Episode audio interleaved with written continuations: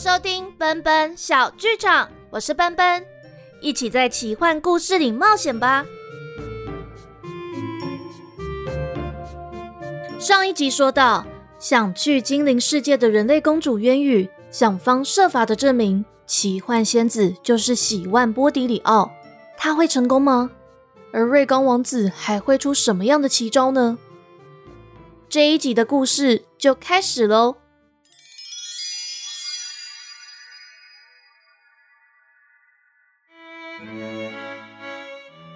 二月一号过后没多久，细小的绿草和黄花爬满索沃城的各个地方。东市集旁的比武会场很热闹，初春的比武大会又要开始了。但对索沃的居民来说，今年的比武大会很不一样。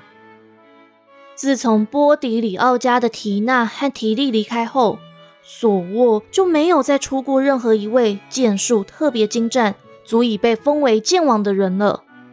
但这一天的比武会场却有一位三十出头的男子，一挥手就是凌厉的剑招，伴随着红的、绿的、蓝的、紫的光芒，一纵身，盔甲上就闪烁着白银色和金灿灿的光晕。这位男子又打赢了一场比赛，对手灰头土脸的下台，埋怨的摘下头盔，抛给一旁的家人。啊，我真不懂瑞刚王子为什么要来这边比赛，明明在英格凡斯的比赛等级更高啊！没错，这位三十出头的男子就是瑞刚，他从老城主的手中接过冠军奖杯。得意的走到渊羽面前，渊羽公主，感谢您的信物，让我在比武场上无往不利。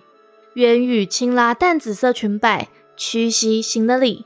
殿下，您本来就武艺高超，哪里需要我的祝福呢？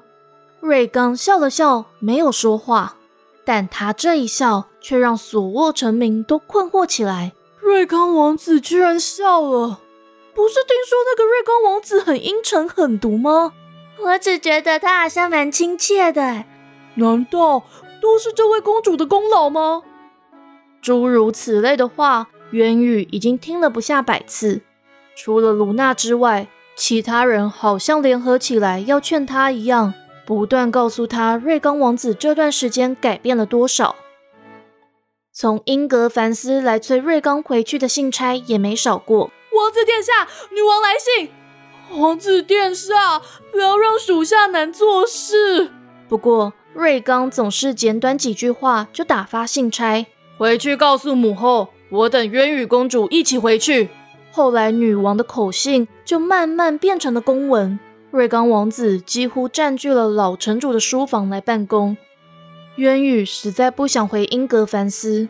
索沃城的冬天虽然寒冷，但老城主慈祥的声音和阿美的热情。都让他好像回到家一样，连唯唯诺诺的小李也笨拙的有点可爱。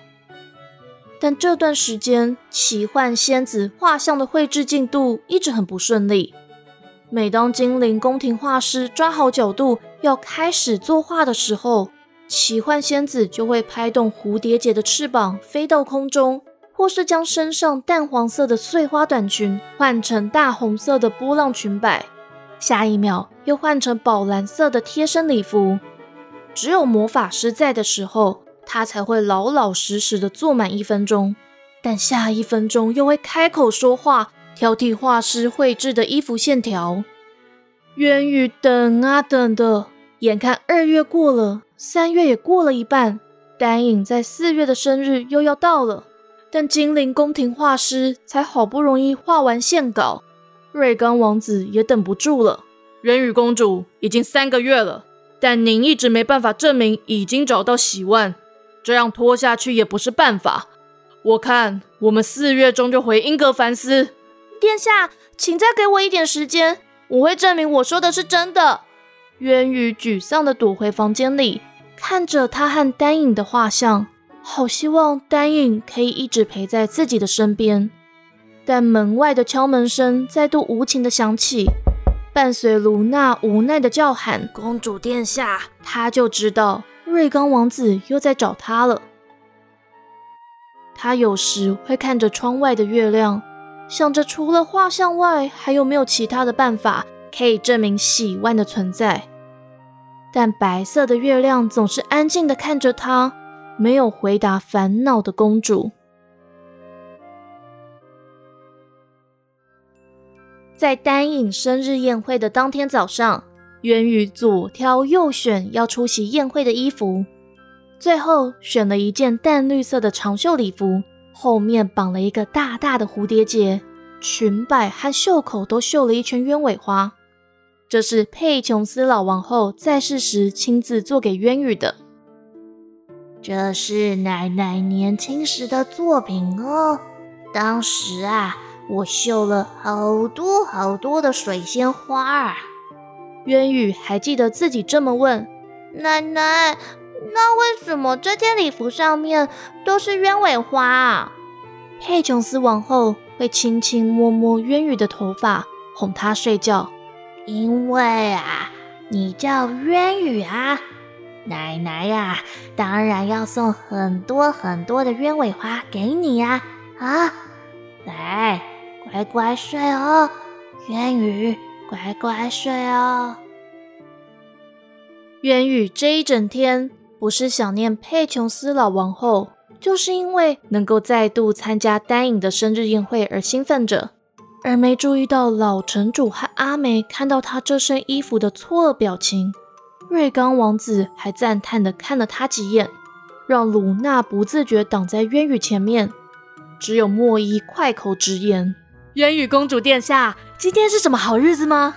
您看我们王子殿下多喜欢这身打扮啊！莫伊，瑞刚一声呵斥，渊羽只能勉强笑了笑。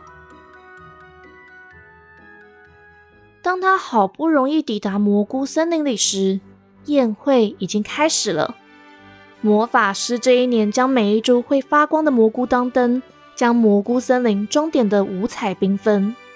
四十四层大蛋糕摆在大餐桌边，雪藏兔还忙着用彩虹莓糖霜装饰蛋糕的最上层。蘑菇精们窝在餐桌另一边吃小点心，丹影坐在旁边发呆。有些精灵飞到他旁边向他邀舞，他都笑着摇摇头拒绝了。渊羽蹑手蹑脚地走到丹影背后，刚好听到丹影叹了口气：“渊羽怎么还不来啊？”渊宇调皮的拍拍丹影右边肩膀，再躲到左边去。谁知道丹影却马上转到左边，握住他的手。被我抓到了吧？渊宇吐吐舌头，笑着抱住丹影。丹影生日快乐！丹影笑着摸了摸他的头发。哎，走吧，我们去跳开场舞，大家快要等不及了。当精灵王子和人类公主走到最高大鲜黄的蘑菇底下时，所有的精灵在他们身旁围了一个大圆圈，跳着舞，举杯庆祝王子的四十四岁生日。渊羽在跳完舞后开始东张西望，丹影会意的笑了笑：“哎，他在那里。”渊羽顺着丹影手指的方向看过去，见到奇幻仙子半坐在深绿色的蘑菇丛上发呆，蝴蝶结的翅膀在背后拍呀拍。他深吸一口气，走到奇幻仙子面前，刚叫了声“奇幻仙子”，奇幻仙子眯着眼看他，却惊慌失措的大叫起来：“你那件礼服从哪里来的？这是我祖母做给我的。又是佩琼斯，又是他！”奇幻仙子激动的飞到空中，又急匆匆的往渊羽飞来。丹影一手护在渊羽的面前：“为什么？”为什么他在意佩琼斯？而且这不是我那年中秋节穿的吗？为什么上面不是水仙花？为什么？奇幻，一道白光闪过，魔法师浮在半空中，拉住奇幻仙子。奇幻，没事的，下来吧。奇幻仙子听了这句话，慢慢飞到地面，蝴蝶结翅膀无精打采的垂了下来。元宇不知所措地看着奇幻仙子和魔法师，丹影拉拉他的手安慰他。奇幻仙子背对他不说话，魔法师脸色苍白，但仍故作镇定地开口说：“元宇公主，您这身礼服还真是好看，是佩琼斯特别做的吧？上面是鸢尾花吗？渊羽微微点点头。魔法师闭上双眼，一瞬间看起来像七十几岁的老翁，但在张开眼睛时又恢复成年纪难辨的脸庞，但眼神更加苍老，一滴泪也没有。奇幻仙子嘟着嘴看渊羽，有点不服气地说：“我的手艺也很好啊，我自己也有手工做玫瑰珍珠耳环和卡片，就写给爸爸。爸爸。”爸爸是谁啊？奇幻仙子一边说，身上的粉红礼服就慢慢褪色成粉灰色的洋装。我我为什么在这里？我是谁？魔法师摸摸奇幻仙子的头，奇幻，要不要去拿自己做的东西给渊羽公主看啊？渊羽也紧接着说：“我想要研究你的好手艺，向你好好学习。”丹影又加了一句：“你做的食物都那么可口美味，手工艺品一定也做得很漂亮。”奇幻仙子被捧得轻飘飘的，裙摆一圈圈变成鲜艳的大红色。好，我现在就去拿过来。奇幻仙子说完，就往西南方飞远了。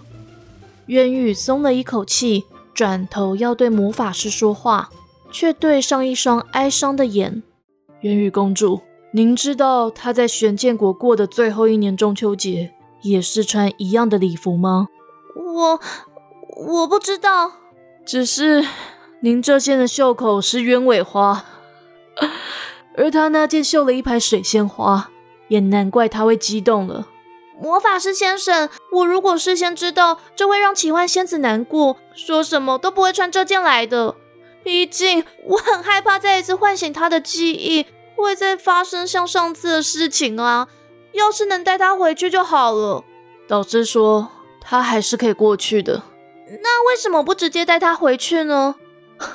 这么说吧，另一边的世界没有魔力，他体内的魔力会慢慢流失，可能不到十五天就急速衰老，恢复原本的年纪。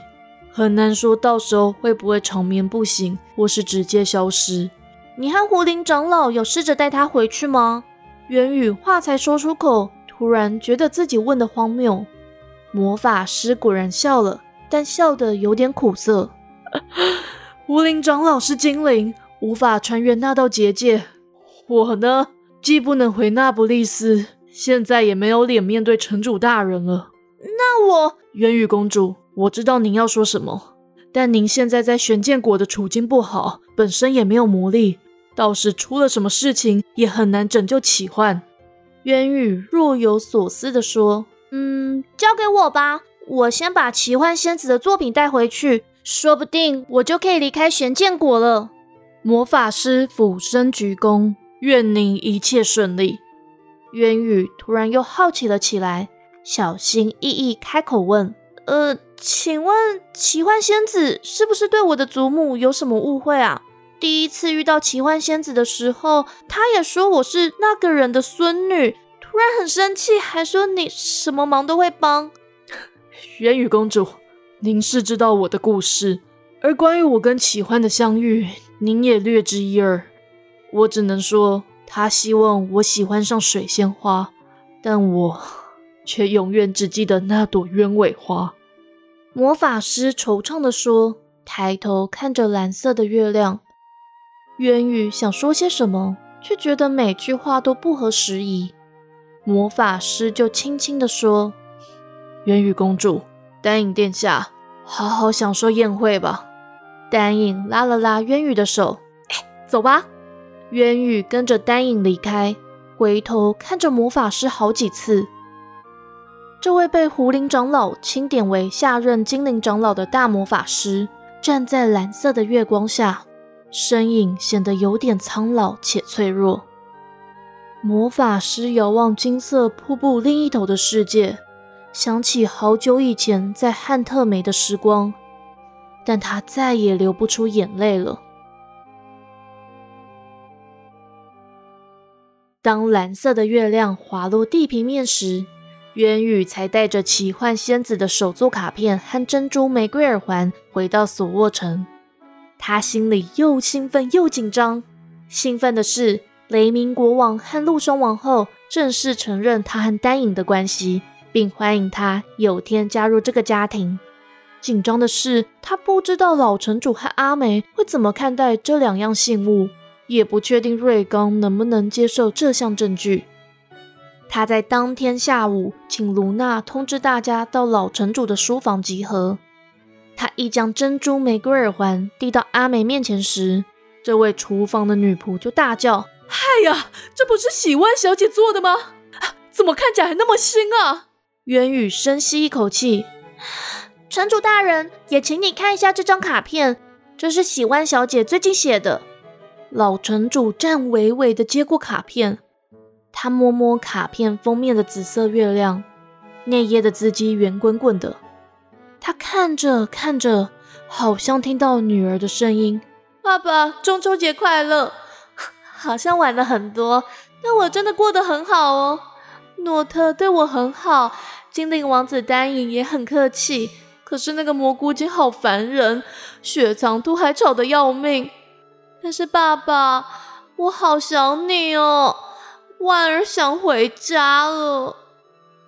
老城主流下泪来。阿梅接过卡片一看，也大叫道。是喜万小姐的笔记啊！公主殿下，这是从哪里来的？渊宇不顾瑞刚冷冷的目光，勇敢地说：“是从蘑菇森林里来的，我有管道拿得到那里的物品，所以请再等我一下，我会带喜湾小姐现在的画像回来。”老城主和阿梅还有点半信半疑。瑞刚先挑眉说：“渊羽公主，我给您那么多时间。”您却只能带来这种证据吗？我看明天一早您就跟我回英格凡斯吧，殿下，殿下。渊宇和老城主几乎是同时开口的，瑞刚就摆摆手说。渊宇微笑的对老城主点点头，老城主缓缓开口说：“每次看着渊羽公主，我就好像看着我们家喜万一样。”他又有那儿的贴心和丽儿的开朗，王子殿下，老人家嘛，总是会特别希望有人陪，请让渊羽公主殿下留下来吧。啊！出乎渊羽意料的，瑞刚居然温柔的笑了。那好吧，老城主看看渊羽，又看了看瑞刚，那就谢过王子殿下了，谢过殿下。渊羽也笑着说，却听见老城主又说了一句：“王子殿下，这老人家嘛，总是特别多话啊。恕我多说一句，您啊，现在变得更好啦。”瑞刚意味深远地看着渊羽，哼，看来渊羽公主对每个人的影响力很大。渊羽笑了笑：“殿下过奖了，愿殿下回英格凡斯一路顺风。”心里却巴不得赶快离开这间书房，暂时逃离瑞刚的视线。没想到他在傍晚跟卢娜到花园里看新开的香槟玫瑰时，瑞刚却突然带着莫伊出现在他的面前。渊羽屈膝行了个礼，瑞刚举起他的手一吻，并扫了卢娜一眼。莫伊就搭住卢娜的肩膀说。卢娜大人，在我们离开前，有几个剑招想跟您讨教讨教。卢娜没好气地说：“那我们就在这里切磋吧。”哎，怎么可以在两位殿下面前动刀呢？莫伊大人，您……渊羽笑着打断他们：“卢娜，你和莫伊去练剑吧，我们在花园里没事的。”他虽然这么说，心里却忐忑不安。这还是他第一次和瑞刚独处。瑞刚慢条斯理地从口袋里拿出一方木盒子。渊羽公主，在我回英格凡斯前，希望您能收下这个。渊羽勉强笑了笑：“殿下，无缘无故的，我不能收下任何礼物。”瑞刚一听，却马上打开了木盒，里面有一枚半透明的宝石，在夕阳下绽放彩虹般的光芒。像颗娇羞的泪珠，藏着心事。这是蛋白石，也是您的诞生石，蕴含我一点心意，请您收下吧。元宇讶异地说：“殿下，您竟然知道我是十月出生的？”元宇公主，我知道的比您想的还多。元宇想起在那不勒斯时，宫中的总管跟他说过，上等的蛋白石价值连城。而有一次，在蘑菇精搬运蛋白石到洞穴里的时候，魔法师也在旁边笑着说：“这些活泼的小生物暴殄天物，不懂蛋白石的浪漫意涵。”还说在遥远的西方，这颗石头被称为丘比特之石。渊宇想着，有点红了脸。赶快摇摇手说：“殿下，真的很感谢您为我准备这份礼物，您的心意我心领了。但这宝石真的太贵重，我实在不能收。”瑞刚脸上的笑意却更深了。这样吧，这颗宝石就放在我这里，希望下次见面时您能够接受它。莫伊的声音从旁边的树丛传来：“元宇公主殿下，下一次见面就请您直接戴在手上啦。”莫伊。瑞刚呵斥，但他脸上止不住的笑意，却让渊羽想逃开，并期待瑞刚离开索沃城的那天到来。